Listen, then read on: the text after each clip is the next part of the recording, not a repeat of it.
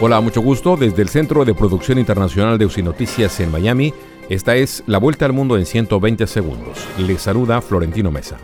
El que fuera número dos de la guerrilla colombiana de las FARC, alias Iván Márquez, cuyo paradero se desconoce desde hace más de un año, reapareció en un video junto a Jesús Santrich y otros líderes de esa guerrilla para anunciar que inician una nueva etapa de lucha armada.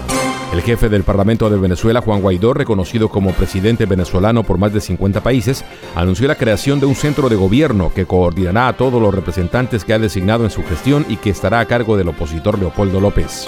La indignación crecía entre las familias de 26 personas que fallecieron cuando miembros de un grupo criminal prendieron fuego a un bar luego de bloquear las salidas. Se quejan de que los delincuentes en esa zona de México están fuera de control.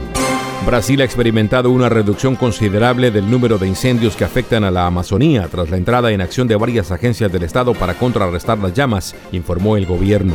El gobierno argentino decidió tomar nuevas acciones en medio de los temores sobre su capacidad de pago tras el resultado de las primarias del 11 de agosto y anunció que postergará el pago de su deuda con acreedores privados y le propondrá al FMI una medida similar para la devolución del préstamo millonario acordado en 2018.